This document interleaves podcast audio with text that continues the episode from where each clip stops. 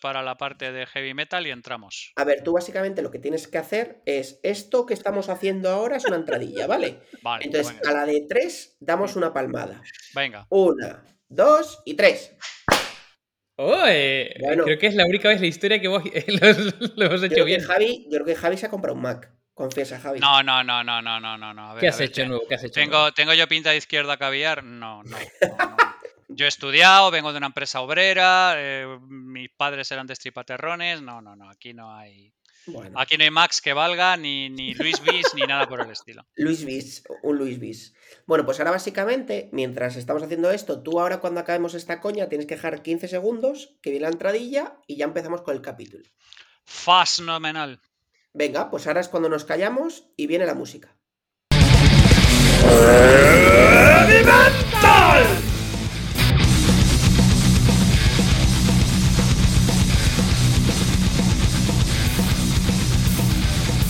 Buenas, hijos del metal y de la ciencia, ¿cómo estáis? Bienvenido a vuestro podcast preferido, Heavy Mental.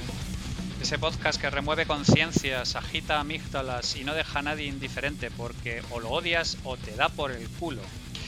¿Cómo estamos, hijos de la ciencia? Aquí estoy rodeado, como siempre, de lo mejor de cada casa. ¿Cómo estás, Mike? ¿Cómo lo llevas? Muy bien, yo soy de los que odia, yo prefiero que por el culo, si Me puede ser, nada más. Me parece bien, me parece bien. Todo el mundo tiene sus opciones y son muy respetables. David Alayón, el hijo del trueno, el dios del viento, ¿cómo estás? Bien, bien, yo también soy de la cuerda de Mike. Así es. Después A ti hemos- tampoco te gusta el trono por el ojete, ¿no? No, a mí, a mí Exactamente. me ha parecido muy curioso que Javi diga que o, o lo odias y lo contrario es que antes por el culo. son, esas son las dos opciones que tenemos. Muy bien, fantástico, fantástico. Esas son las dos opciones que Maravilloso. Oye, que si hay, espera un segundo, que si hay algún fan que sea homosexual, eh, Muy correcto, todo muy no, correcto. no, perfecto, que nos encanta, o sea, por eso de hecho. Javi es tan inclusivo, es si te encanta, pues que te metan, ¿sabes? Efectivamente, justo, justo. Nosotros aquí queremos a todo el mundo. eh, sexo fluido, género binario, toda la vida, o sea, Eh, somos somos un, un podcast transversal. No hay ningún problema con nosotros de ninguna clase. Si nosotros menos con los gays, nos metemos con todo el mundo. De hecho, los gays, para nosotros, guay. Efectivamente, Nos efectivamente. metemos con los demás, con los putos negros, con los Eso chinos de mierda, Eso todo. es, eso es, efectivamente. Ningún colectivo sin ofensa. Mike, redoble de tambor. Trrr, Capítulo 24. Ch. ¿Supondrá la carne artificial el final de las fiestas populares? He de reconocer que aquí es donde realmente nos hemos superado a nosotros. A Fuera ver, de coña, a a, ver, ni- a a ver. nivel, a, a nivel prosoyo- prosopopético, o como se diga, que nunca sé cómo decir eso. ¿What? Prosopopeya. Propo- prop- eso. Popeye. Popeye, Eso, Popeye. repugno.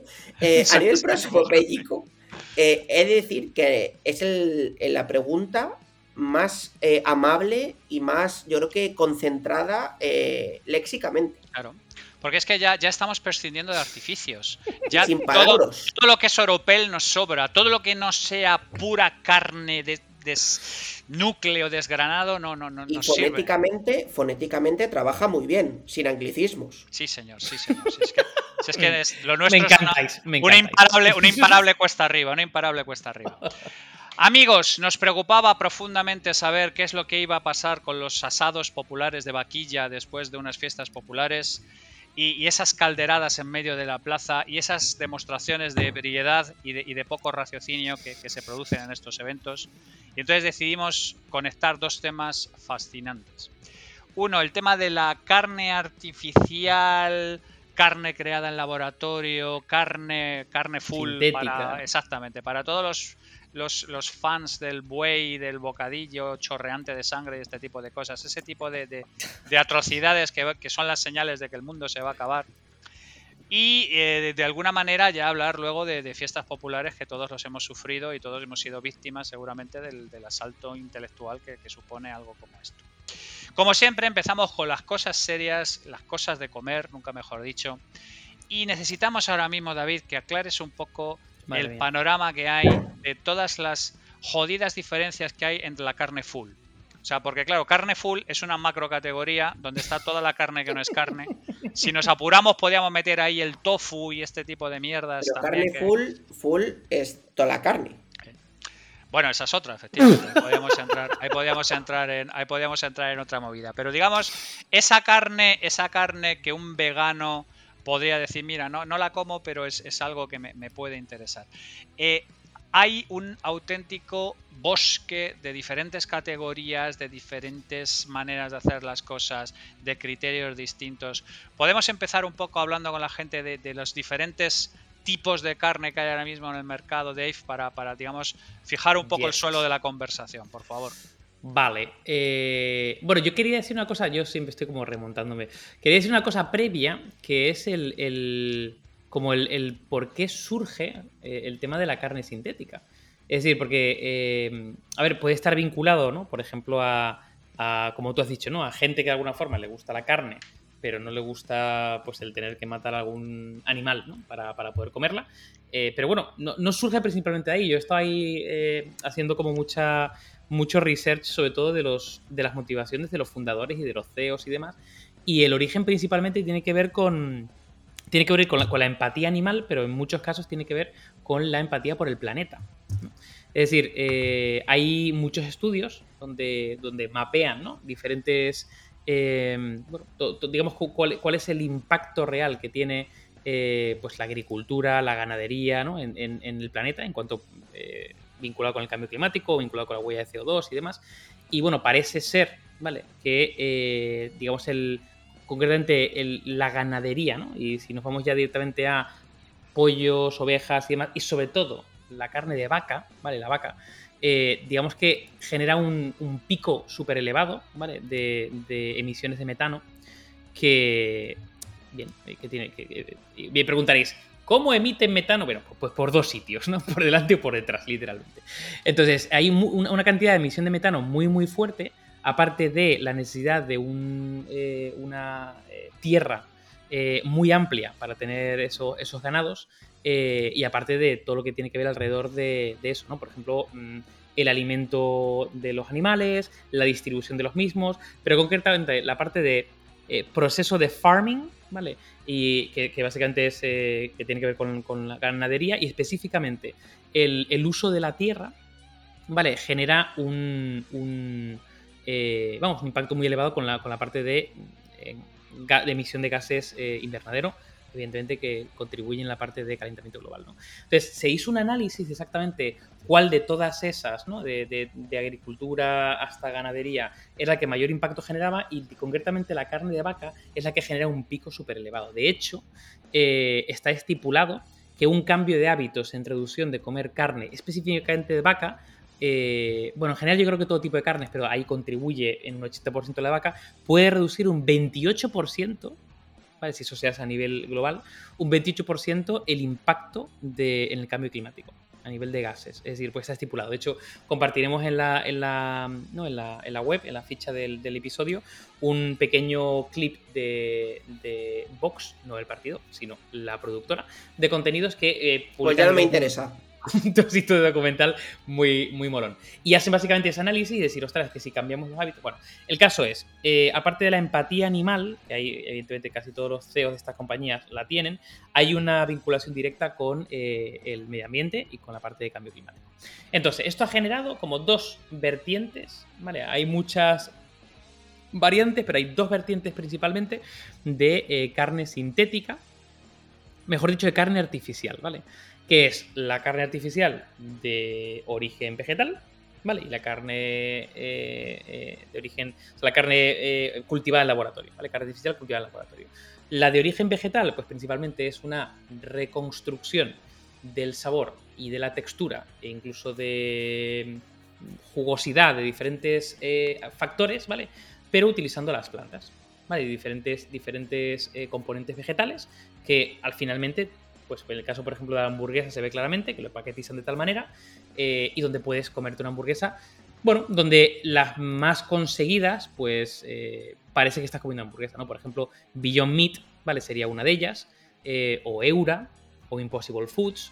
bueno, Beyond Meat concretamente, que es la que. Eura también, ¿no? Pero bueno, concretamente Beyond Meat, que es la que yo he comido más. La verdad que mm, la textura y el sabor, a mí personalmente me parece que están muy, muy conseguidos, ¿no? Pero genera otro tipo de dilema diferente, ¿vale? Que es, eh, vale, ese tipo de hamburguesa, eh, tiene todos los nutrientes que tiene la carne, qué pasa con la vitamina B12, qué pasa con diferentes cosas necesarias que no suelen estar en las plantas. ¿no? Y entonces se abre un debate. El otro vertical que está en un estado, digamos que el origen vegetal ya se puede comer. Tú puedes comprar en supermercados Eura, puedes irte a restaurantes y pedir Beyond Meat. Bueno, el caso es que la otra variante, que es la variante de cultivada en laboratorio, ¿vale? Carne cultivada en laboratorio, o sea, tú le eh, coges un pequeño, no tienes que matar al animal, sino coges un pequeño extracto de ese animal y lo cultivas en el laboratorio, ¿vale? A nivel, a nivel celular, y de ahí, y por una parte de procesos y metiendo diferentes ingredientes, pues puedes generar una hamburguesa, ¿no? O un, o un chicken nugget, por ejemplo. Vale, en este caso lo que, lo que ocurre es. Eh, sí que es de origen animal, por lo tanto es muy interesante el dilema que supone para la gente vegana, por ejemplo, que yo he preguntado mucho, decir, oye, pero claro, ahí vienen también los veganos que van de la cuerda, ¿no? Eh, más vinculada al no consumo de carne porque no le gusta, porque, no le, porque le genera incluso rechazo, o los veganos que lo hacen por un tema, vamos a decir, político o activista, por un tema animalista principalmente, ¿no? Pero ¿qué pasa si no dañas al animal y, puedes generar, no sé, un chicken nugget, ¿no? Un nugget de pollo, o puedes generar una hamburguesa, ¿no? Ahí viene un dilema. El caso es que es, un poco como la gran apuesta a futuro, principalmente porque eh, puede, de alguna forma, si se consigue, ¿no? que todavía están ahí un poco intentando reconstruir la textura, porque hay tendones, hay músculos, hay un montón de cosas, pero bueno, si se consigue, eh, habrá menos, de alguna forma, menos dudas sobre la parte de nutrientes, ¿vale? Surgen otro tipo de barreras como, eh, bueno, pues eh, barreras de adopción de eso cuando es algo como lo cultivan en la laboratorio que te puede dar un poco asquito o no. A mí personalmente no, yo no tengo ningún inconveniente, de hecho se habla mucho, por ejemplo, de, la comida em, orgánica o la comida ¿no? sin, ningún tipo de, químico y bueno, pues oye, los químicos no tienen por qué ser malos, ¿no? Dependiendo de, para qué se usen y cómo se usen, ¿no? De hecho, la comida está llena de químicos, que se y conservantes y de cosas. Pero bueno, por no meterme en ese general, yo creo que hay dos verticales, ¿vale? Uno que tiene que ver con eh, las que tienen de origen vegetal, que ya os digo, eh, se pueden ya comprar, y las de origen animal cultivadas en laboratorio a través de una célula, que todavía hay bastante, hay bastante poquito para poder testar, ¿no? De hecho, yo creo que el caso más conocido es el caso de Just, que empezó siendo Just Meat y ahora se cambió a Eat Just. Eh, y que están principalmente pues haciendo huevos. Eh, no creo que los huevos son de origen, de origen vegetal, eh, pero eso no, no, he dicho nada. Están muy centrados en la parte de chicken nuggets y en la parte de hamburguesa. Y sí que es cierto que en España, en ese ámbito, está Biotech Foods, ¿vale? Bastante interesante la línea que están avanzando. Y eh, pensé que lo que Just Meet y, It Just eran como los primeros en haberlo hecho, pero los pioneros en este ámbito se llaman Mosamit, ¿vale? Eh, que en, 2013 generaron la primera hamburguesa. Yo creo que costaba unos 300.000 euros el haber generado esa hamburguesa y poco a poco ha ido decayendo y ya están en torno a los cientos de. Eh, y bueno, caerá principalmente. Pero bueno, ya os digo, está en un entorno bastante más controlado y un entorno bastante beta testing de pruebas. Mike, ¿cómo percibes tú que esto será recibido en general por el mercado y, este tipo de, Porque son propuestas bastante radicales, en cierta manera. A ver, son, son bastante radicales y yo creo que en general cualquier mm, política de consumo que sea cambiada de forma radical siempre va a generar una fase de rechazo, ¿no? Em, yo creo que a casi todos nos suena que las noticias últimamente en el plan este de innovación y el plan de futuro, ¿no? Este que ha hecho el gobierno, que es un documento de 300 y pico páginas, de las cuales me he conseguido leer sin dormirme siete, más o menos. Em, claro, después de haberme leído las 200 y pico en dos PDFs del plan de recuperación este que se manda en la Unión Europea, que creía que era jodido, no este de innovación y futuro 2050 es peor. Em, claro, hay una de las cosas que se plantea, por ejemplo, es no tenemos que comer carne. De hecho, Unidas Podemos tenía una iniciativa parlamentaria que no salió adelante de prohibir comer carne los lunes en España. Eh, que no salió adelante porque nadie más eh, dejó que saliera. O sea, no sé, ni se votó. Porque ya no sé si sabéis que, bueno, para que vaya al, Congreso, la, eh, una mayoría o una minoría X de, de, la mesa del Congreso tiene que permitir que vaya, ¿no? Entonces no se llegó. Em, entonces, ¿qué ocurre? Que cualquier cambio de este tipo yo creo que va a generar un conflicto. Eh, no tanto un problema, un conflicto social, un conflicto comercial y un conflicto industrial, las tres cosas. Porque la gente va a querer y no se va a poder, porque la gente va a querer producir, el, consumidor, eh, perdón, el, productor y no va a poder, y también comercial, porque la plataforma de distribución, si tú vas ahora mismo a cualquier supermercado, y no hablo de una gran supermercado de España, los productos de alto valor en general son los frescos, la carne, el pescado, eh, principalmente, ¿no? Entonces, claro, si tú a eh, un, un, supermercado, yo no te hablo de un super de barrio ni un Carrefour, ¿no? Pero un supermercado X, en medio, le quitas el impacto de la venta de carne, que seguramente será una parte importante del beneficio, que no tanto de la facturación, eh, ahí realmente bueno, pues se pierde parte de la parte del ingreso también. ¿no? Entonces yo creo que va a haber un, un, no sé si problema, pero sí un choque, un conflicto entre eh, esto. Que es obvio, y, por, yo creo que en la parte argumental de David de la primera parte, que es obvio que hay un problema climático de consumo que nos va a abocar a que se genere un consumo más vegetal que animal. Es obvio. es decir, es ciencia, no, no, es, eh, no es placer. Eh, a mí lo que en general lo que me genera es que eh, y, esto yo creo que lo hemos, lo hemos hablado en varios capítulos, que el Estado mande, el Estado, la legislación, cualquier cosa, ¿no? Mande sobre la persona, a mí me genera un conflicto de intereses, un, conflicto, porque yo creo en el liberalismo extremo, ¿no? Esto ya lo hemos hablado en varios capítulos. Entonces, eh, control sobre eso para evitar cambio climático, oye, me parece interesante, lo aprobaría, oye, que tengas, me lo voy a inventar, ¿eh? Un número limitado de kilos al año, o, no sé, o lo que sea, ¿no? O un ancho de banda, ¿vale?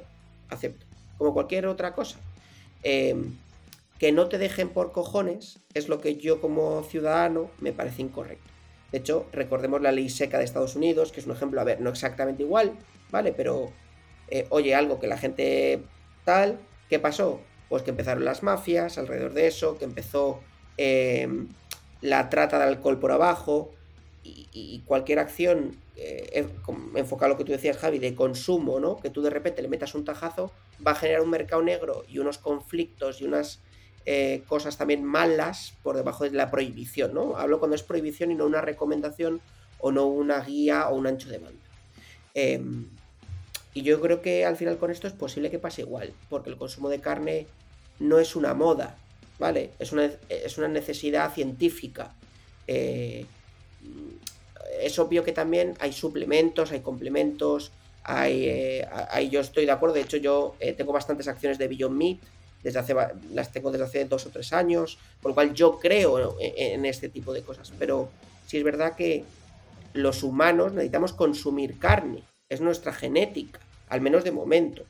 Eh, entonces, bueno, yo creo que, hay un, se dará una serie de conflictos que va a ser complejo de, resolver y de, y de gestionar. No digo imposible, digo complejo. Hay, un, por, puntualizar, hay probablemente un vegano, Mike, y conocemos a muchos muy cercanos, como Javi, como Nacho, que, que sí que, vamos, ellos son plenamente conscientes de, no diría de la necesidad de comer carne, pero sí de la necesidad de una transición, ¿no? de haber comido carne y de alguna forma ver exactamente cómo tu cuerpo actúa frente a la falta de diferentes nutrientes, diferentes vitaminas y cómo de alguna forma se puede generar suplementos. De hecho, yo recuerdo que Javi me lo comentaba y también, por ejemplo, Nacho, que ayuda mucho en la parte de transición, de decir, oye, yo te puedo ayudar en... Pero, pero sí, o sea, digamos que hay, hay casos, también casos muy concretos de, de, aunque quiera, la imposibilidad de hacerlo por un tema de salud, principalmente, por, por, la necesidad. Claro, yo creo que el tema de, no tanto Beyond Meat, pero sí las opciones más de cultivadas en laboratorio, sí que puede dar una, dar una respuesta a eso, ¿no? De alguna forma poder tener como el pack completo, ¿no? La carne, los nutrientes, tal, tal, pero sin, sin tener que, evidentemente, sin impacto, bueno, sin impacto, sin impacto en ese ámbito, ¿no? Porque sí que es verdad que hay un impacto energético en la parte de cultivo y demás, pero bueno, sin impacto en, la parte, en lo que tiene que ver con eh, gases invernadero y, calentamiento global y toda la parte de, huella. Eh, y luego, evidentemente, la parte animal. ¿Y no os parece? Claro, yo es que esto me lo, me lo conozco porque, bueno, soy, soy amigo de José Luis Cabañero, que es uno de los pioneros aquí en España para todo lo que tiene que ver con foodtech y agrotech y este tipo de cosas.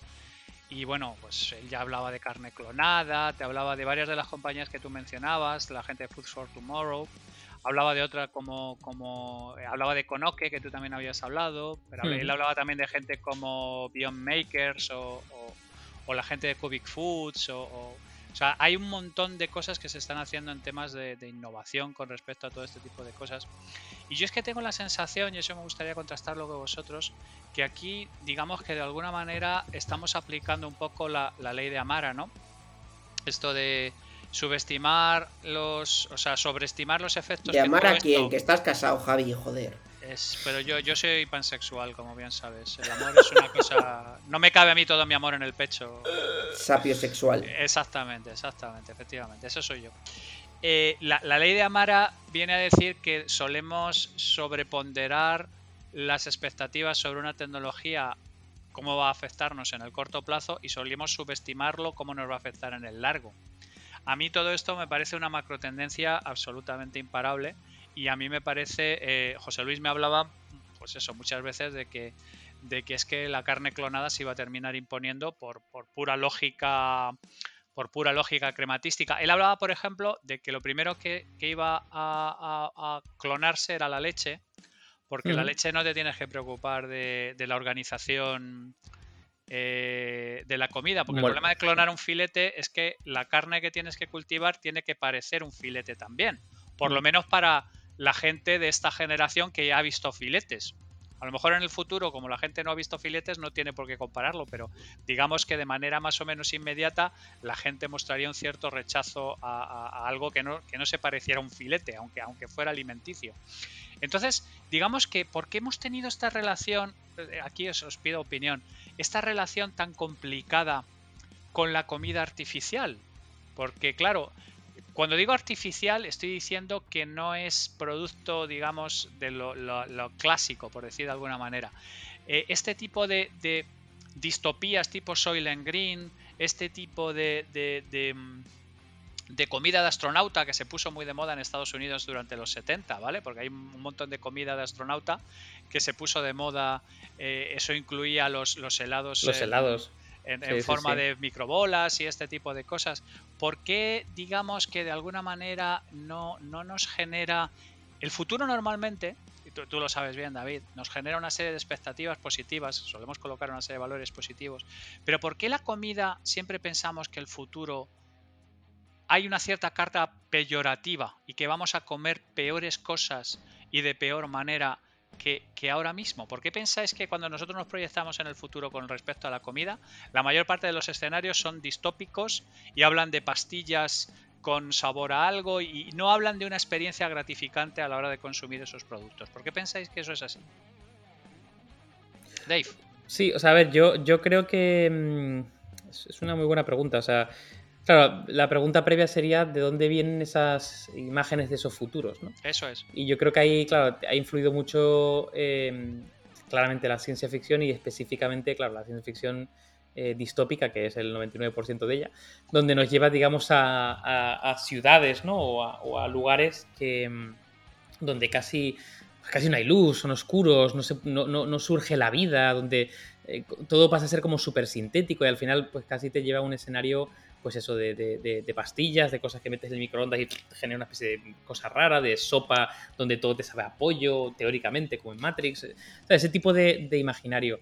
Claro, eh, yo creo que ese tipo de soluciones, eh, pero ya no solamente la carne artificial, sino, eh, pues no sé, las soluciones, por ejemplo, de, cultivo en interiores, ¿no? de, cultivo de eh, no me sale, me sale la, la, palabra específica, pero vamos, el cultivar, por ejemplo, diferentes hortalizas en interiores, además con, con, con un montaje concreto, o, el hecho de, reaprovechar muy poca agua, con muy poca agua, generar ese tipo de, de cultivos, eh, nos lleva quizá a un escenario bastante más, eh, más solar punk, ¿no? por forma, o sea, nos lleva a un escenario donde sí que la vida está integrada eh, en, las ciudades, en ese, en ese foco de futuro. Claro, desde esa perspectiva, yo creo que se nos abre eh, nuevos imaginarios, ¿no? De decir, ostras, pues a lo mejor sí que tiene sentido eh, contemplar que en el futuro pues podemos tener... Mm, claro, bueno, termino la frase, pero ya me está saltando la siguiente. O sea, aquí vamos a tener de alguna forma cosas naturales. Al decir natural es una palabra también bastante complicada, ¿no? De comida natural, ¿qué significa esto, no? O sea, yo, yo creo que en el futuro, eh, probablemente por el nivel de crecimiento poblacional, por, el, tipo de, por la cantidad de recursos que vamos a tener que disminuir para ese punto de no retorno y demás, yo creo que la ciencia y específicamente ¿no? el, tema todo del laboratorio y demás va a ser como una de las grandes eh, eh, victorias en esa parte. Es decir, yo creo que se puede generar comida cultivada en laboratorio o con algún tipo de técnicas que tengan bajo impacto y alta productividad eh, para poder alimentarnos a, literalmente a toda la humanidad en, en, ese tipo de contexto.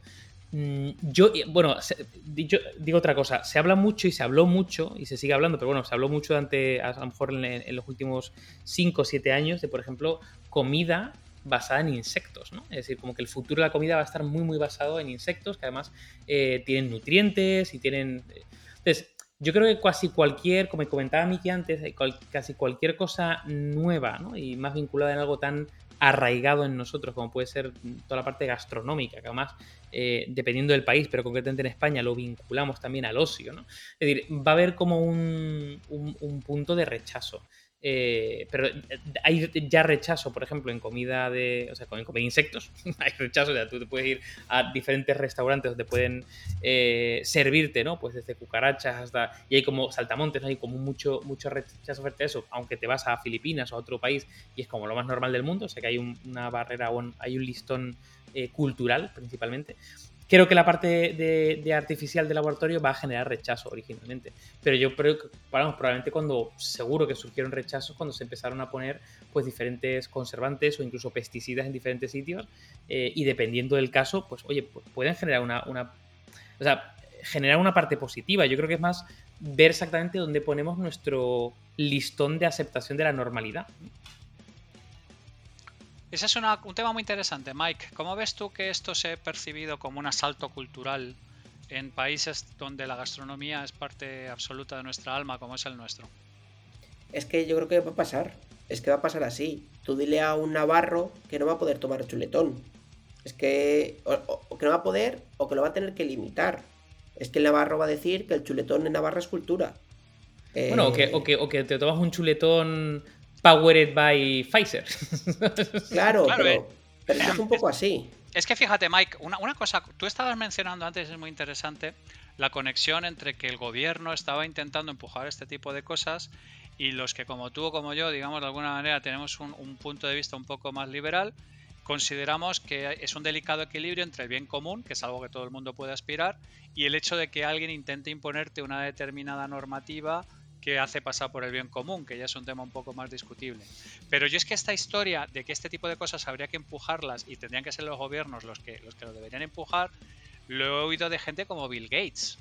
entonces, entonces dices, a ver, ¿qué tiene que ver un vegano de una eh, de un Ateneo eh, anarcosocialista anarcosindicalista de, de, de Béjar con una persona como Bill Gates para que todo el mundo esté apuntando en la misma dirección de que la humanidad debería cambiar una serie de cosas. ¿Por qué? ¿Por qué piensas que culturalmente han entrado en resonancia un billonario y, determinados eh, segmentos de, la izquierda más, más hardcore?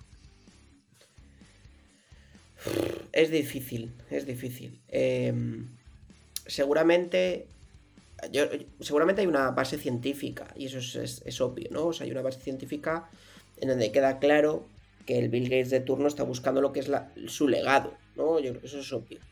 Em, pero yo creo que también hay una parte inherente a cuando inicia una tendencia que es molar. Es decir, yo creo que es. Eh, son las dos, ¿vale? No, no quiero que parezca que, que no creo en el, en el, ecosistema o en lo que está sucediendo, ¿vale? Porque sí que creo pues, en el cambio climático, el efecto invernadero. Em, pero también creo que en general cuando hay alguien. Es muy habitual que cuando hay alguien que tiene una tendencia eh, hay mucha gente que se sube al carro de, ese propio, de esa propia tendencia porque es trendy, ¿no? Porque nunca mejor dicho es muy, eh, es muy molongi decir que también está. Es la, novedad, ¿no? La pulsión a la novedad que de hecho, tenemos en todas De hecho, quizá ahora estamos viendo, ahora no, pero hace tres navidades vimos algo parecido con el mundo de las criptomonedas, donde hace cinco años ni Dios sabía que era Bitcoin y en un año y medio era molón saber de Bitcoin. Y ahora es mainstream, ¿no? Pero ese momento donde el early adopter pase a ser early majority, ¿no? Eh, yo creo que es lo que estamos viendo ahora con esto, ¿vale? Porque Beyond Meat, que, joder, como dije, yo, yo invertí en la empresa, invertimos hace dos años, tres años, hubo un momento en donde ni Dios la conocía y de repente en, no sé, en dos semanas pasó su precio a por 8, ¿no? Entonces, em, ahora poco a poco está empezando a ser más mainstream, eh, ya no solo es un tema de veganismo, sino un tema de, pues, de ciencia, de ecosistema, de no masificación, de cuidar los recursos, y viene una base más científica. Pero yo creo que lo que une las dos partes es esa doble capa, ¿no? Una capa ciencia y una capa eh, molar. Joder, yo creo que a todos, nos, todos lo recordamos que al principio los veganos en los 90 la gente decía que era vegana porque veían que en Sensación de Vivir o que en Friends había una persona vegana y entonces decir que eras vegano molaba. No había una parte de conciencia social como sí que hay ahora, ¿no? Mucho más profunda. O sea que ha sido, hay un cierto componente de pose, por lo menos históricamente, que posiblemente ahora haya sido sustituida por una conciencia un poco más fuerte con, con respecto a, todas estas cosas. Yo, siento que es así. Eh, eh, y, quizá en, muchas macro tendencias, yo creo que hay una parte de no solo de creer en ello, sino de contarle a los demás que crees en ello. Yo, fíjate, em, a raíz de eso, y, también te traslado a ti la pregunta, Javi. Em, claro, yo, por ejemplo, caso personal, vale, mío, y yo creo que a lo mejor extrapolable a cierto grupo colectivo de la población en general. Em, yo, tengo súper claro eh, que la opción ética sería no comer carne. Lo tengo súper claro, interiorizado. Y de hecho, probablemente em, si hubiese alternativas claras, ¿no? que no, no, no además, eh, depende de la vida que lleves, ¿no? Si tienes mucho tiempo te puedes organizar y demás, pero cuando tienes poco tiempo, la verdad que, eh, bueno, pues haces cosas que aunque parezcan incoherentes, pero las tienes que hacer porque no, te, da la vida, literalmente. ¿no? Pero bueno, yo creo, yo firmemente creo que es la opción ética y siempre lo he pensado, ¿no? Y más cuando empiezas a coger ciertos niveles de conciencia, ¿no? Porque al principio, pues, yo qué sé, pues, oye, hay un filete, filete, genial. Luego empiezas a ver ya no solamente el origen, sino pues la industria, que es lo que te, echa para atrás, ¿no? Yo siempre he pensado que es la opción ética, pero por otro lado, eh, he visto siempre muy complicado la falta de alternativas salvo que te lo ocurres que lo flipas, ¿no? Entonces hay gente que se lo ocurra mucho, porque le dedica mucho tiempo, porque lo convierte literalmente en un estilo de vida, no es una, no es una opción más, ¿no? Pero, esto es en general con todo lo relacionado con ser consciente con respecto al cambio climático. Sabes que te va a venir un montón de incomodidades por un montón de cosas, porque digamos hasta que no tengas una auténtica masa crítica, el mercado, digamos, de alguna manera no, no está asumiendo los costes extra o las complicaciones extra que, le, implica hacer las cosas como es debido. Claro, pero estando de acuerdo con eso, lo que está pasando aquí, que es, la, parte interesante y es, eh, equivalente en otro lugar totalmente diferente en el caso de Tesla, es que hay una opción, es decir, hay una alternativa, es decir, no es que un grupo muy grande de gente tenga que asumir esto para reducir el coste, sino, ostras, hay una alternativa. Es decir, como hay una alternativa que, cumple una serie de condiciones y que poco a poco está eh, como muy cerca y, muy a nivel de, los commodities, ¿no? Es como decir, oye, pues mira, Tesla no sé cuánto, pues yo qué sé, pues por ejemplo paneles solares, ¿no? El territorio, el, el terreno de los paneles solares es un tema que, ostras, súper desconocido hace 10 años, muy caro, poco a poco va descendiendo, pero cada vez va yendo más alternativas y de repente tienes alternativas para poner en tu casa. ¿no? Yo creo que el tema de aparecer, que, que aparezcan alternativas, con el caso de la, de la carne sintética, em, va, de alguna forma machea con creo que eh, una, como una posición interior de decir, ostras, esta es la opción ética, me va a costar un cojón hacerlo y no me da la vida para hacerlo, de repente hay una alternativa y dices, ostras, hay un match yo creo que, por eso yo creo que este tipo de cosas, las alternativas que están surgiendo están remando a favor o, están, o surgen, digamos, en un caldo de cultivo como muy, eh, muy fértil, ¿no? Para poder hacerlo. Por eso yo creo que las tendencias y todo de alguna forma indican que como que se puede consolidar como una tendencia. De, hecho, de hecho, Gates plantea un tema fascinante, que es algo así como que los países más avanzados y más industrializados y más tecnificados, de alguna manera deberían asumir este tipo de, los primeros serían deberían ser los primeros que deberían asumir este tipo de cosas de alguna manera como liderando un cambio global que se debería producir con respecto a este tipo de consumos. Y digamos dejar las maneras antiguas de producir este tipo de cosas para países que tuvieran más dificultades a la hora de lo cual en cierta manera nos vuelve a producir la, inmensa división que hay entre países eh, no solamente ricos como era hasta ahora, sino ricos, sino con acceso a las tecnologías diferenciales y países que digamos que de alguna manera no, no, no tienen, no tienen, no tienen ese acceso. Y, Hmm. y hay una, una última cosa que me gustaría plantear antes, digamos, de, de cambiar de, de tema, ir, a- ir, a- ir al otro tema, es ¿cómo percibís vosotros que de alguna manera todo este cambio necesario cultural, porque como todo cambio cultural llevará unas cuantas generaciones, pero yo personalmente creo que la tendencia es lo suficientemente fuerte como para no ignorarla desde el punto de vista de decir, oye, es que esto va a ocurrir antes o después. ¿Cuál será el, el- la killer app? ¿Vale? ¿Será un una hamburguesa, digamos, de alguna manera ya producida en laboratorio? ¿Será que nos acostumbraremos porque Mercadona traerá grillos fritos y los pondrá en algún sitio y funcionará como es debido? ¿Será eh, leche clonada que, a la que podremos hacer algún tipo de adición de un montón de vitaminas y convertirlo en una bebida funcional más que en una bebida, digamos, de alguna manera alimenticia eh, y, y- y lo convirtamos en alimentos personalizados?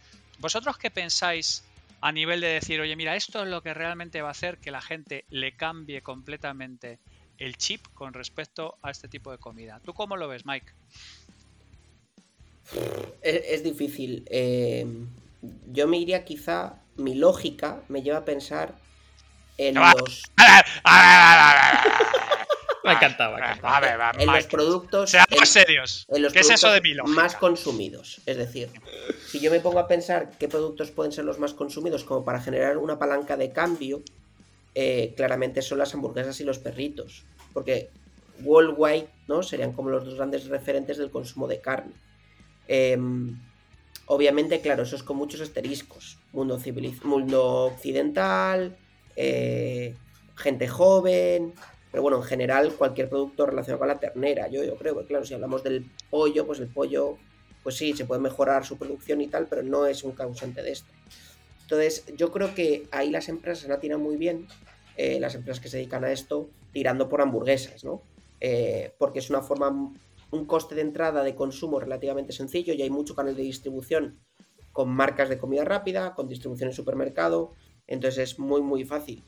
En España, pues os vais a reír, pero si yo fuera una marca que quiere hacerme, me quiere hacer con el mercado español, yo iría al jamón, intentar hacer una pata jamón vegetal.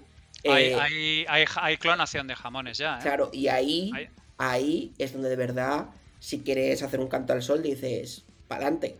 Y pa'lante con todo, y ahí es donde de verdad puedes hacer, oye, eh, pues claro, si te dicen, oye, mira, mira un jamón, y vale lo mismo o menos, porque no tengo que estar criando al animal y no sé qué y no sé cuántos. Y encima es biosaturno no sé qué, es bueno para las arterias y sabe y tú lo pruebas y sabe igual o mejor y de pa'lante. Sí, sí, sí. O sea, eh, José Luis Cabañero me habló eso de que había una compañía, españ- una startup que estaban haciendo eh, jamón ibérico por clonación. O sea, que te quiero decir que, que es un tema que, que- que- por lo menos se está investigando en qué es lo que puede hacer. ¿Tú cómo lo ves, Dave? Pues yo. uf, Es una. Es que es una pregunta que tiene tela, o sea, porque. Yo no hago otras. No, no, ya, ya, ya, ya, ya. Tú vas ahí a la yugular, literalmente. Em, claro, Killer App. ¿Sabes lo que pasa? Que mm, creo que para que esto se dé realmente, no dudo mucho que haya una Killer App que lo haga, sino. O sea, seguramente, seguramente haya una Killer App que en un periodo de tránsito, ¿no? Pues haga que se acelere un poco más, ¿no? Pero no creo que vaya a generar.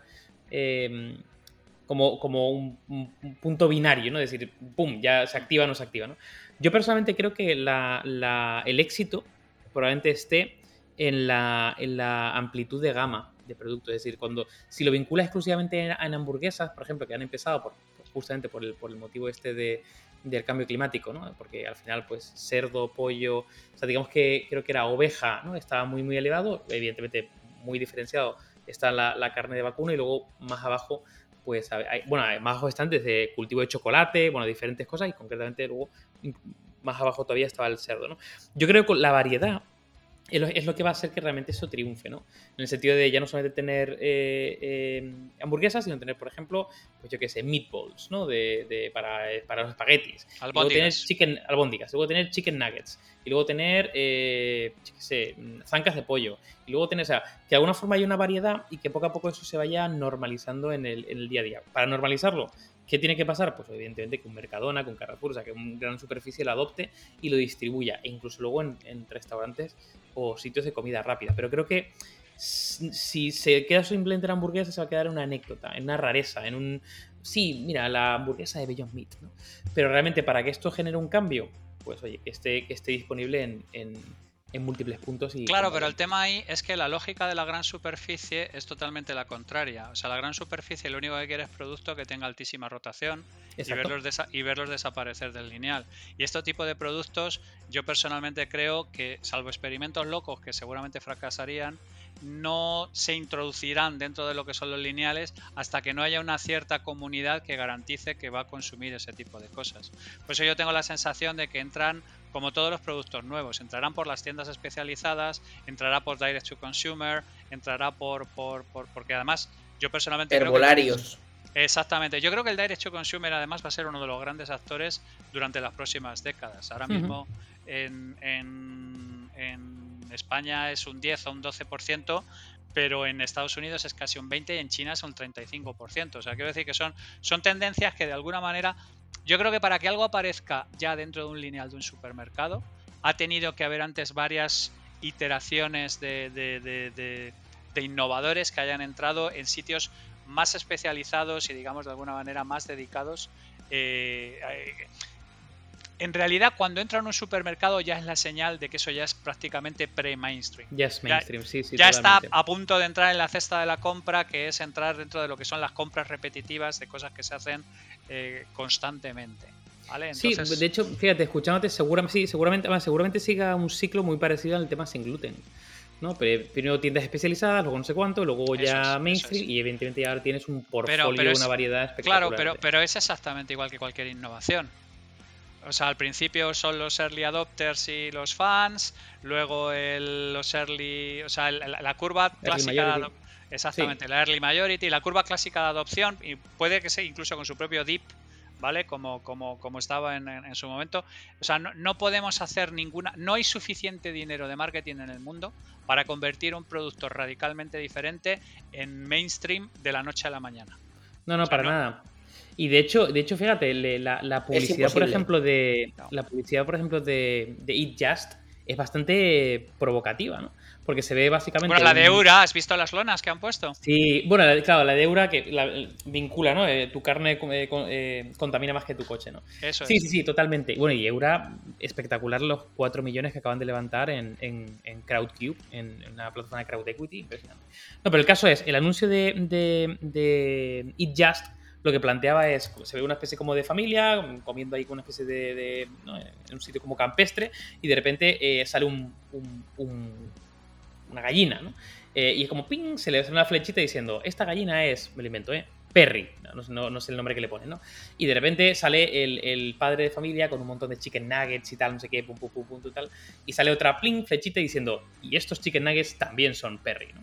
Y entonces Perry está súper contento y todo el mundo está contento. Es decir, muy disruptivo y como muy. Yo lo veía y decía, hostia, esto es como muy de capítulo de Black Mirror, pero de verdad. O sea, eso está pasando ahora mismo. Muy, muy de, desanonimización de, animales que han estado cultivados de manera intensiva, de una manera salvaje, durante, durante las últimas tres o cuatro décadas. Exacto. Entonces yo lo veía y decía, ostras, qué, qué, qué potente. Y además, más ahora con, la cantidad, por ejemplo, de documentales que, bueno, el de Conspira sí que tiene un tiempo, pero ha salido el tema de la pesca, el tema... O sea, que hay muchos ejes de concienciación, ¿vale?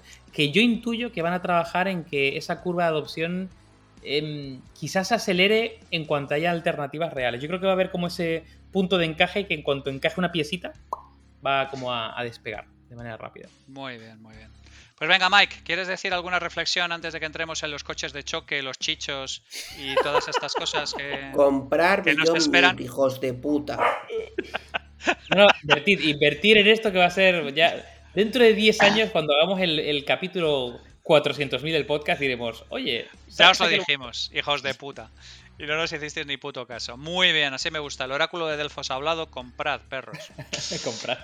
Fenomenal, pues nada, vamos a hablar ahora de ese lugar lleno de eh, olor a fritanga, cintas de los chichos, tierra, piedras y, fichas de plástico, que son las fiestas populares. es que no hay nada más divertido, Javi. Nada. O sea, ver los típicos monigotes a los que tirar una pelota de arroz y saber que la pelota de arroz no pesa lo suficiente porque los monigotes pesan a demonio y que va a ser imposible que nadie tire esos tres monigotes. O sea, efectivamente, básicamente la ecuación de valor implica que vas a sufrir una serie de cosas y vas a ser estafado por gente en que practica cosas en el borde de, lo semidelincuencial, ¿no? Eh, pero se supone que te lo vas a pasar bien. Vamos a entrar en esto, vamos a entrar en esto, amigos.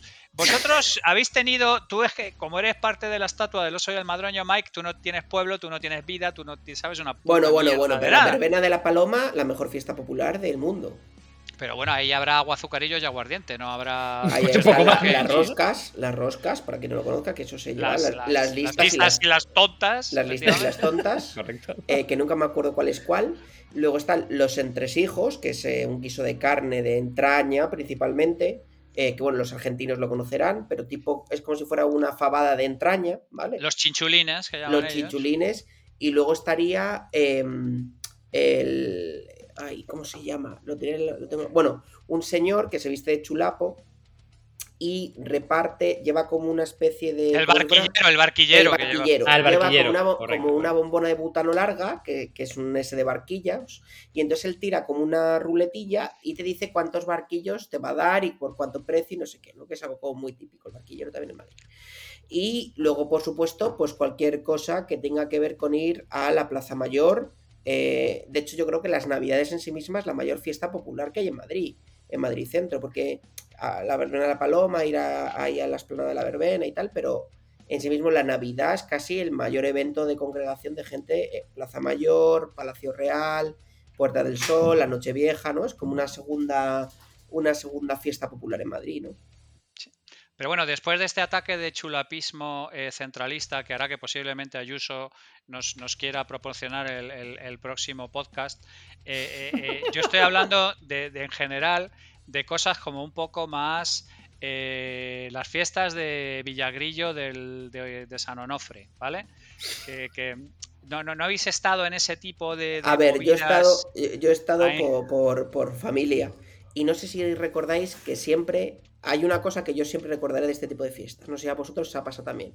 Y es que siempre hay como atracciones como de parque de atracciones, pero con mucho menos nivel de seguridad, ¿no? Hombre, hombre, esas glorias del hacendado, esas, esas, esos pulpos que, Sí, sí, o ese saltamontes que dices tú, si no me hubiese agarrado aquí, hubiese salido volando literalmente en un salto. Y eso me encanta, ¿no? Ese nivel como de incertidumbre de esta atracción Veré el día de mañana, no lo veré. ¿Será del gitano que paga el seguro por pagar? ¿O, será de verdad el gitano que la revisa? Bueno, hay, un mercado fascinante de todo este tipo de cosas. ¿eh? Vi un documental eh, sobre que había compras y alquiler de este tipo de, atracciones, se paga un cierto eh, precio de traspaso, las atracciones pasan por varias revisiones de seguridad y cosas por el estilo. O sea, ¿tú, Dave, has tenido ocasión de disfrutar en tus carnes de este tipo de atrocidad y qué, tal, qué tal te ha parecido? A ver, sí, sí, sí. Yo, de hecho, fíjate, yo estaba haciendo memoria porque yo sí que distinguiría como dos tipos de fiestas populares, ¿vale? Una que no atañe al tema de hoy y otra que sí lo atañe. El que no lo atañe, que pueden ser, yo qué sé, pues la, Feria de Abril, eh, el descenso del Sella, que además lo he hecho bastantes veces. Bueno, evidentemente los carnavales o las fallas, es decir, eh, el tipo de fiesta donde, donde premia es el alcohol y el buen rollismo y y de alguna forma la socialización, donde hay también ese tipo de, atracciones y demás, ¿no? Y luego hay otro tipo de fiestas que son fiestas que yo recuerdo, ¿no? De, asistir incluso de, pequeño, pero que poco a poco, y hace bastantes años, que me dejaron ahí como de... Mm, como que me daban un, como una especie como de regusto agrio, que son aquellas que tienen que ver más con la matanza. Es decir, mm. las fiestas de pueblo, literalmente, donde pues existe la matanza del cerdo, donde se hace pues la sangre frita, donde a partir de ahí pues las morcillas, las morcillitas maravillosas y tal, no cuánto, pero que tiene ese componente de decir, ostras, eh, de, dejarte literalmente, bueno, no a todo el mundo, pero bueno, concretamente hay algunos que nos te dejan literalmente traumatizado, ¿no? En el sentido de que son cosas que dices, ostras, eh, yo puedo llegar a comerme yo qué sé, un filete si no he conocido al animal porque mi cerebro literalmente genera un mecanismo para... Pero ¿qué pasa cuando lo veo en directo eh, y, lo escucho en directo? No, no, no, y cuando, cuando ves todo el ciclo, porque claro, está... Está la parte del tajo en la garganta, la sangre saliendo a cubos. que, pero está, la parte del está la parte del soplete quemándole los pelos. Es, es, la gente que haya estado en las matanzas. No, no, no, no, muy heavy, tío. Yo, o sea, yo me puedo tragar la mayor, la mayor brutalidad de la historia por, por eh, en una película, o sea, de tipo, yo qué sé. Eh, eh Salvar al soldado Ryan y cosas así. No, no, no, no, más heavy, tío. En plan, el cien pies humano. o sea, y tal. o sea, rollo heavy. Pero, tío, eso en directo es como, pero estás contando, tío? O sea, qué puta salvajada es esta de la prehistoria. ¿Qué coño es? a mí, que te falta meter la mano en el cubo y pintarte la cara, ¿no? Y ir a algún pueblo yo nunca he estado, nunca jamás en una matanza de cerdo. Y he de decir que me gusta. Me gusta, me, me gustaría estar ahí. Porque lo he visto en vídeo y vale, da un poco de. Pero no sé, es tradición, no sé, me da curiosidad. A mí, bueno, y, y por no decir el siguiente nivel es decir, la matanza sería un nivel, pero el siguiente nivel ya pasamos al toro de la Vega, al toro júbilo, a, dices, pero por amor de Dios. O sea, vale, vale, no, vamos a, vamos a separar cosas. Yo familiarmente he estado en matanzas porque, claro, las, las casas donde había cerdo es que el cerdo era era un ritual porque era lo que daba de comer muchas veces durante todo el año a, toda la familia, conjuntamente con las estas y tal. Yo no lo pondría en la misma categoría que, yo que sé, tirar la cabra del campanario. No, no, no, por eso, te digo que son, son tres niveles, son tres niveles. Y, ese tipo de ese tipo de cosas donde se demuestra a ver, pero si la cabra quería volar, ¿por qué no, que, no la... ya salió el liberal, ya salió el liberal. A ver, a ver. ¿Quién impide la cabra? Porque se había tomado un Red Bull, ¿por qué no la ¿Alguien, alguien le preguntó a la cabra. o sea, la, cabra empezó antes de saltar que hay Fly, ¿no? mucho criticar al del ayuntamiento, pero la cabra quería, joder. Pero a mí estas cosas tradicionales, ¿no? De la cabra por el campanario, capar al cura, este tipo de cosas fascinantes que se Pero, pero, pero, capar al cura, ¿qué es eso? Otra, tradición como otra, otra, otra tradición como otra cualquiera. No, yo creo que eso no es el objetivo. Yo lo que tenía en mente cuando estábamos hablando de fiestas populares era más el partido solteros contra casados, los coches de choque, los macarras allí subidos al, al, trole de los coches de choque. Pero tenemos cosas eh, también mejores que esas, ¿eh, Javi? Esa música de los chichos, libre, libre, quiero Tenemos cosas mejores. De hecho, joder, hay, yo creo que hay tradiciones en España, no sé si hay mucha gente que nos escucha desde fuera, pero hay tradiciones que son espectaculares. Por ejemplo, una que conocéis seguro. Claro que sí, cariño. La tomatina de Buñol. ¿Quién no la conoce? Sí, absolutamente. Sí, Camiones de tomates y el pueblo se dedica a ponerse turco. A ponerse tibio y tomates. Menudo, menudo desperdicio de tomate. Nos hacemos una ensaladita, joder.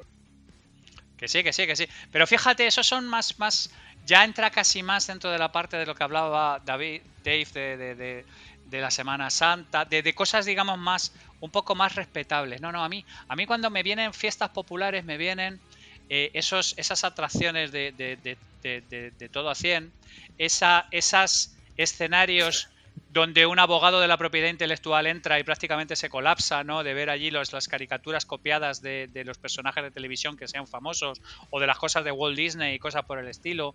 Esas cosas que efectivamente tú empiezas a dudar del mantenimiento.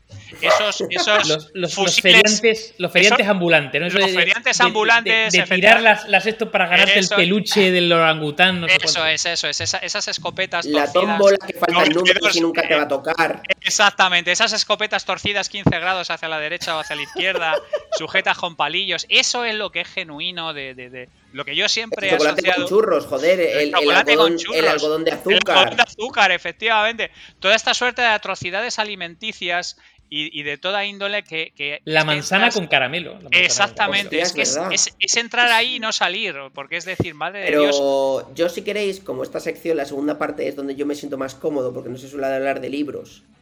Os he traído un compendio. Hay varios libros, perdona, hay varios libros de, comida que luego meteremos en el Notion y todo ese tipo de cosas. Hay varios, que hay varias cosas por ahí. Sí, o sea, no me puedo creer que no hayáis nombrado ni un libro en 54 minutos. Y hay, y, hay, varios. Y hay, varios, sí, sí. Hay varios. Pero los dejaremos en el. Bueno, bueno. O sea, qué fuerte. Por fin un, capítulo sin libros. lo has te conseguido. te quejarás, tío. Mucho insistir, Mike, al final lo has conseguido. Voy yo, voy yo. Os recomiendo las Pasa Calpe. Librazo. y el calendario Michelin, sí. Eso es. Entonces, eh, os traigo un conjunto de tradiciones que he encontrado, que son tradiciones frikis del mundo, o sea, tradiciones de fiestas populares y tal, ¿no? Eh, cosas de estas. Porque me ha parecido cachondo por comentar algunas curiosas, ¿no? Eh, carrera de quesos rodantes.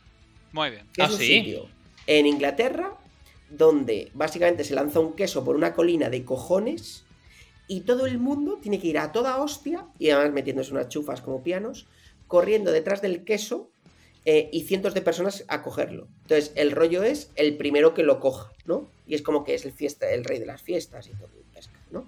Entonces, bueno, está chulo. En YouTube, si ponéis em, carrera de quesos de Brockworth, os saldrá, ¿vale? Eh, está bastante molón. Em, luego hay otro que está también muy guay, que, eh, que a mí me ha parecido el segundo o el primero más friki, no sé si el segundo o el primero, pero bueno, el muy friki, que es el día del pene en Konami. Konami, igual que la, la marca. Que la de compañía. juegos, Sí.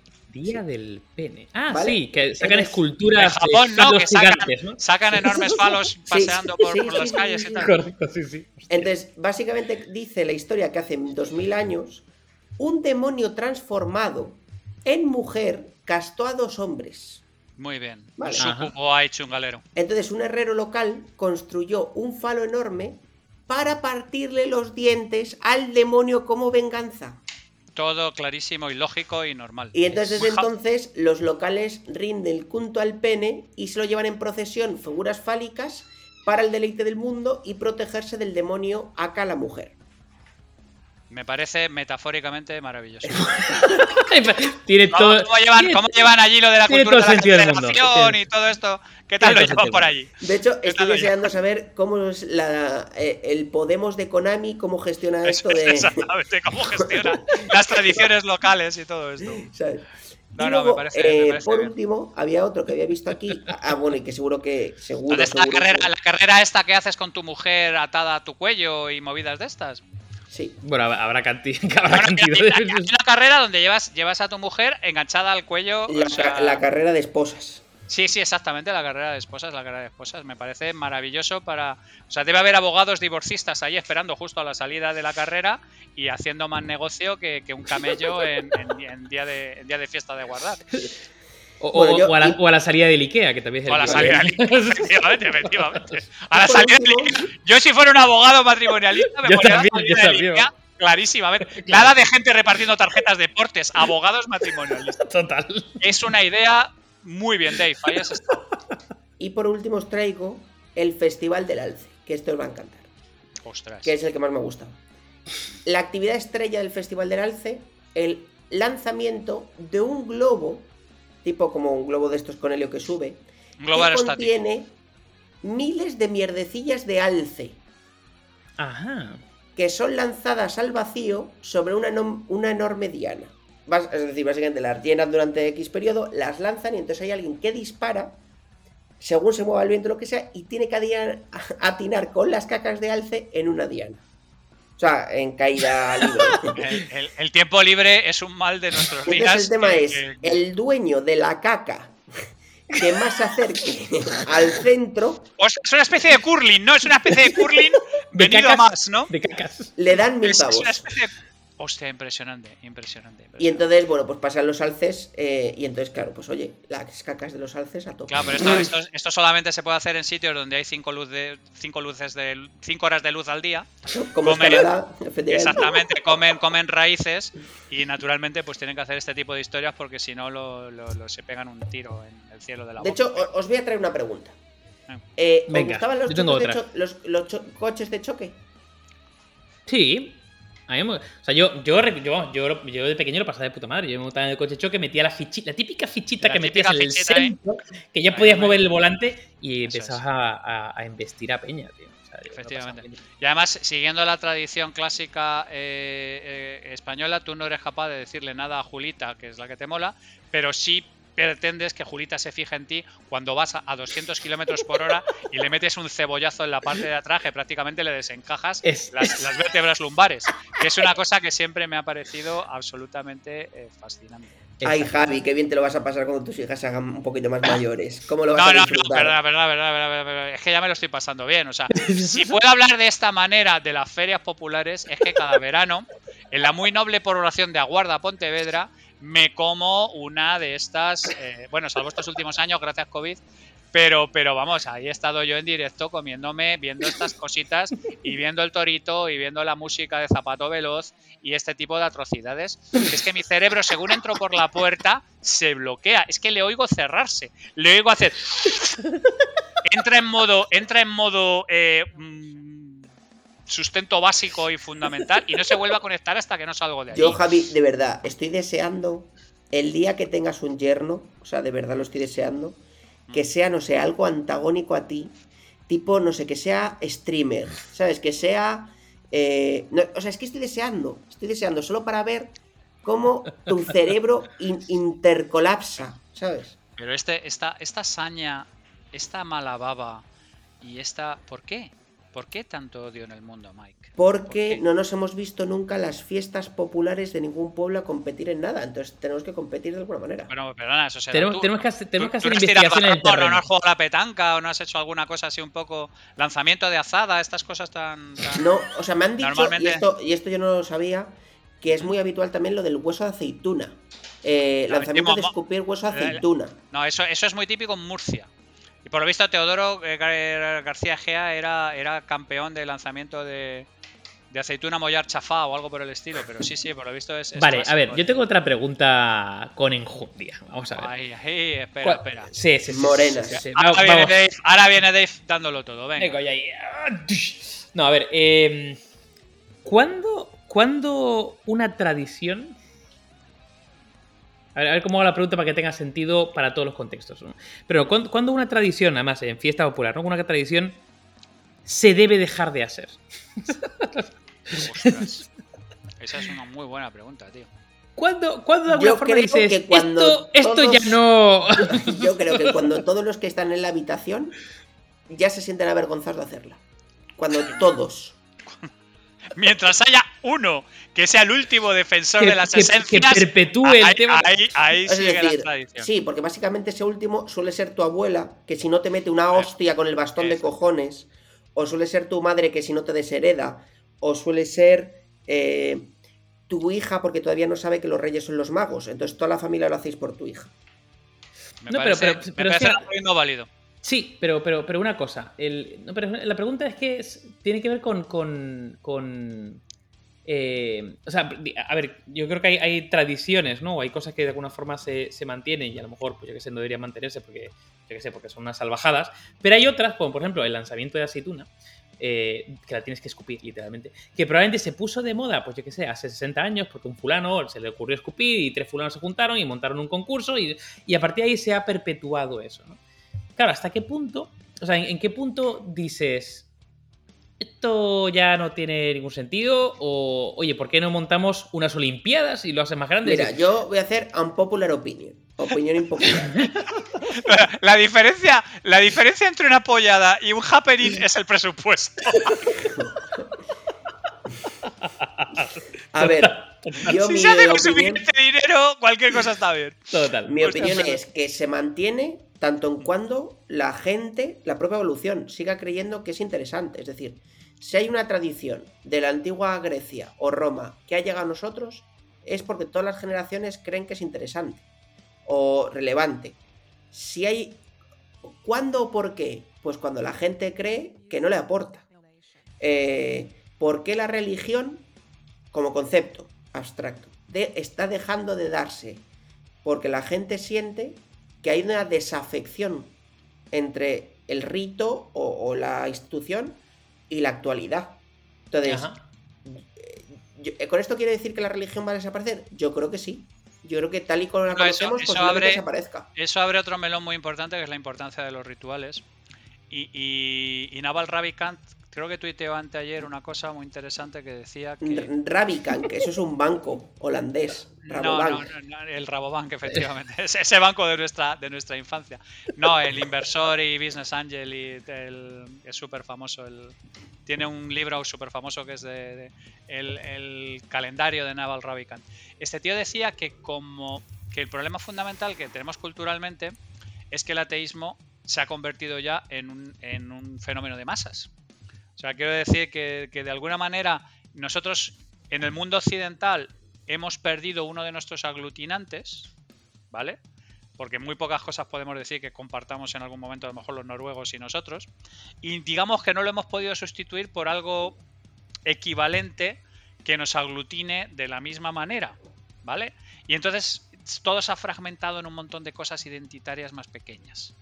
Y a partir de ahí es donde empezamos a tener problemas. De problemas, digamos, en, términos de, aglutinante y en términos, digamos, de alguna manera de, tener una especie de zonas comunes. Que el problema que tenemos ahora mismo muchas veces es que lo que estamos fomentando de alguna manera son identidades tribales en lugar de que nos une eh, eh, incluso si me apuras como especie, ¿no? Pero bueno, este no es, no es, un comentario.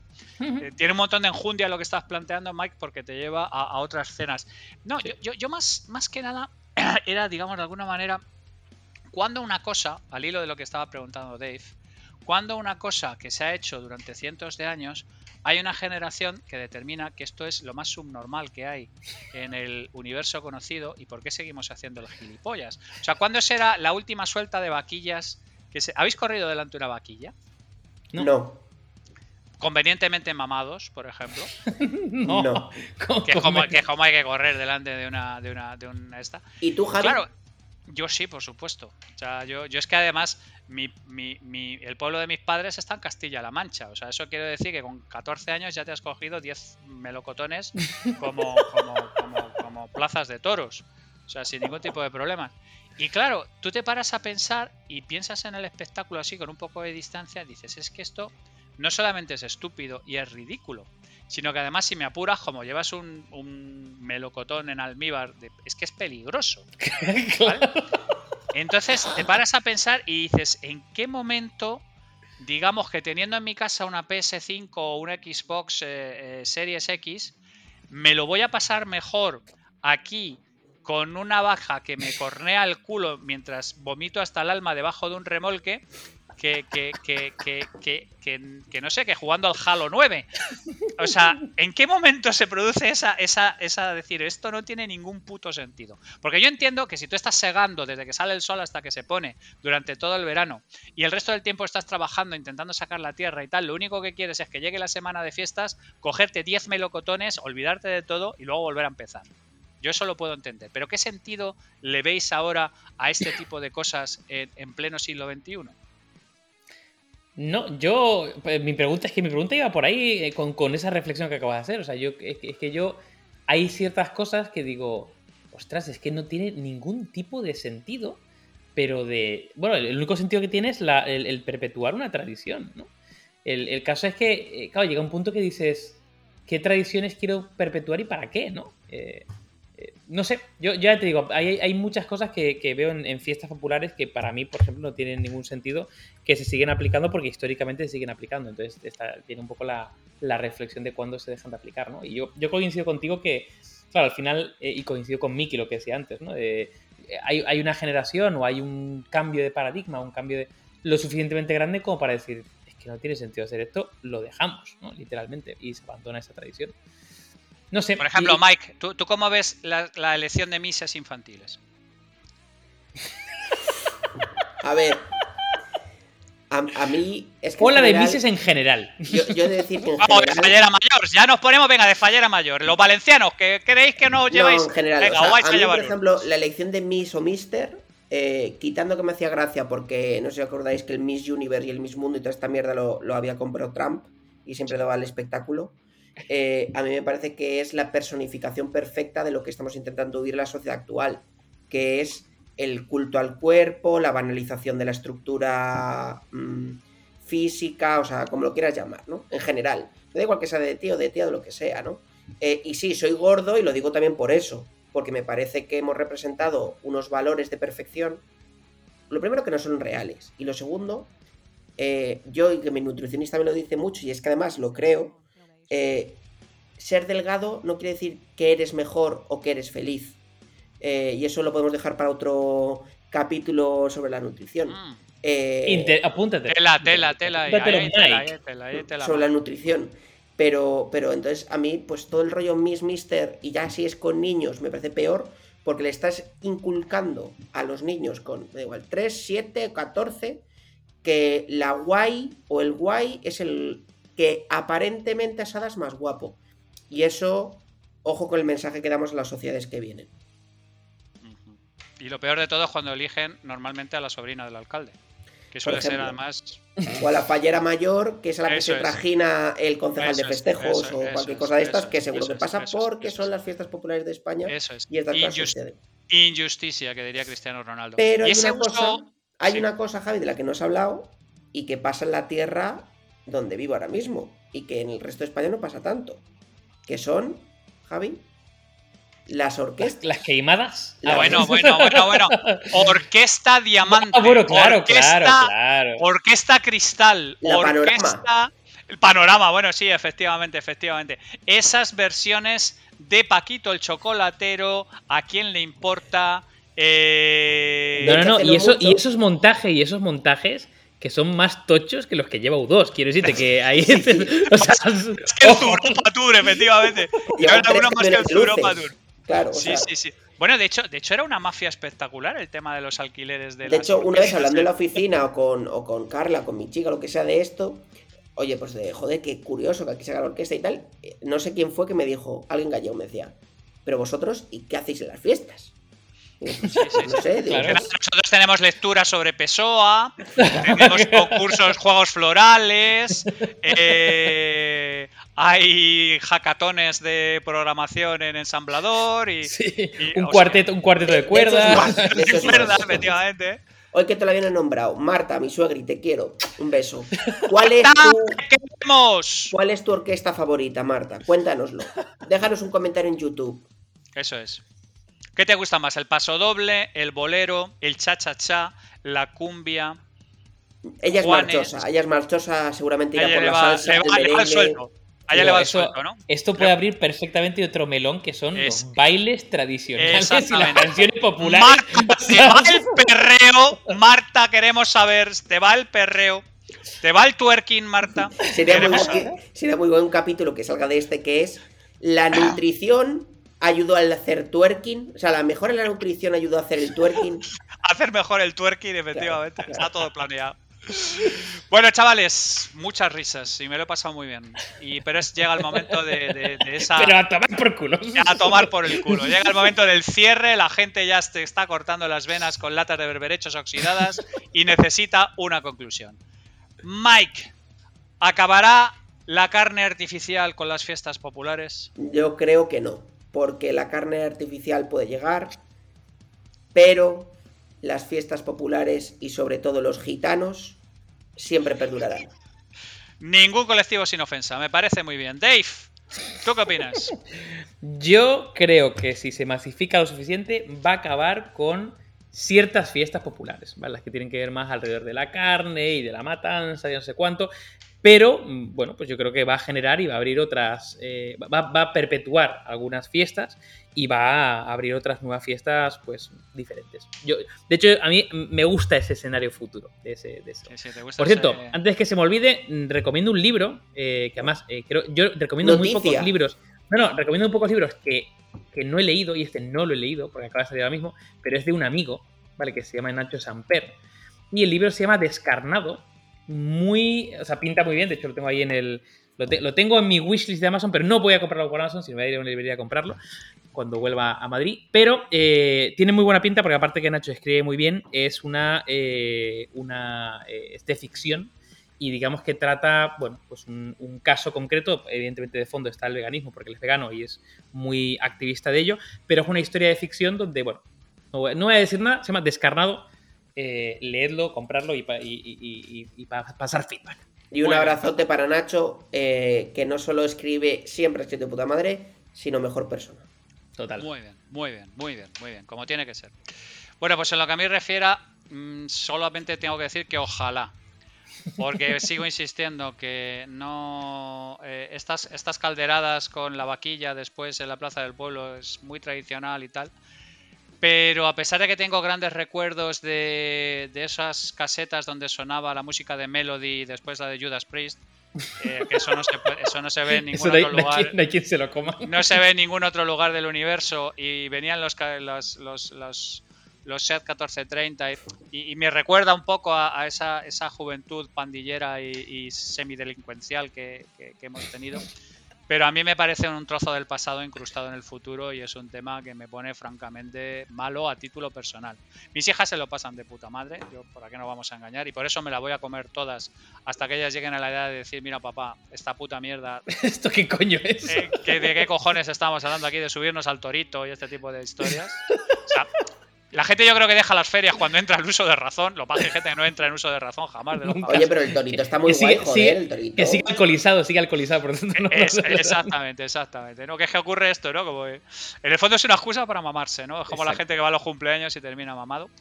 Así que yo estaría encantado de que, de que se lo cargara, pero no, yo creo que esto apela mucho a nuestro bonobo interior y ya hemos hablado muchas veces que el bonobo interior es, es un tema complicado. Hay que alimentarlo. Hay que alimentarlo, efectivamente. Chavales, muchas gracias. Mike, Dave, sois la Un placer. Un placer como siempre. Placer como siempre. Efectivamente, como ya sabéis, en somosheavymetal.gmail.com Heavy mental, mental. Heavy mental. Esto es la. Para que veáis lo que se preocupa Javi del email. No se sabe ni el correo, joder. No sé ni el correo, no sé ni el correo. A mí no, no, no. Si no gracias a todos los que nos escribís continuamente al correo, a que nos dejéis comentarios en YouTube, en Twitter. En Twitter. De hecho, por favor. Estamos recibiendo, estamos recibiendo correos. O sea, es decir, aparte de con propuestas interesantes, con reflexiones sobre la vida y sobre... A ver, hay que decir la verdad, el otro día nos llegó un correo que yo me tuve que tomar un café para poder empezarlo, ya solo por lo que ponía, el párrafo. Y luego me dio tiempo a comer y cenar leyendo. O sea, es decir. O sea, nosotros ya hemos llegado a la conclusión de que los fans son mucho mejores que nosotros. Totalmente. En cualquier momento asumiremos que, que lleven el control de esto y nosotros nos iremos a nuestra casa. Os queremos a todos, hijos de puta. Cuidaos mucho.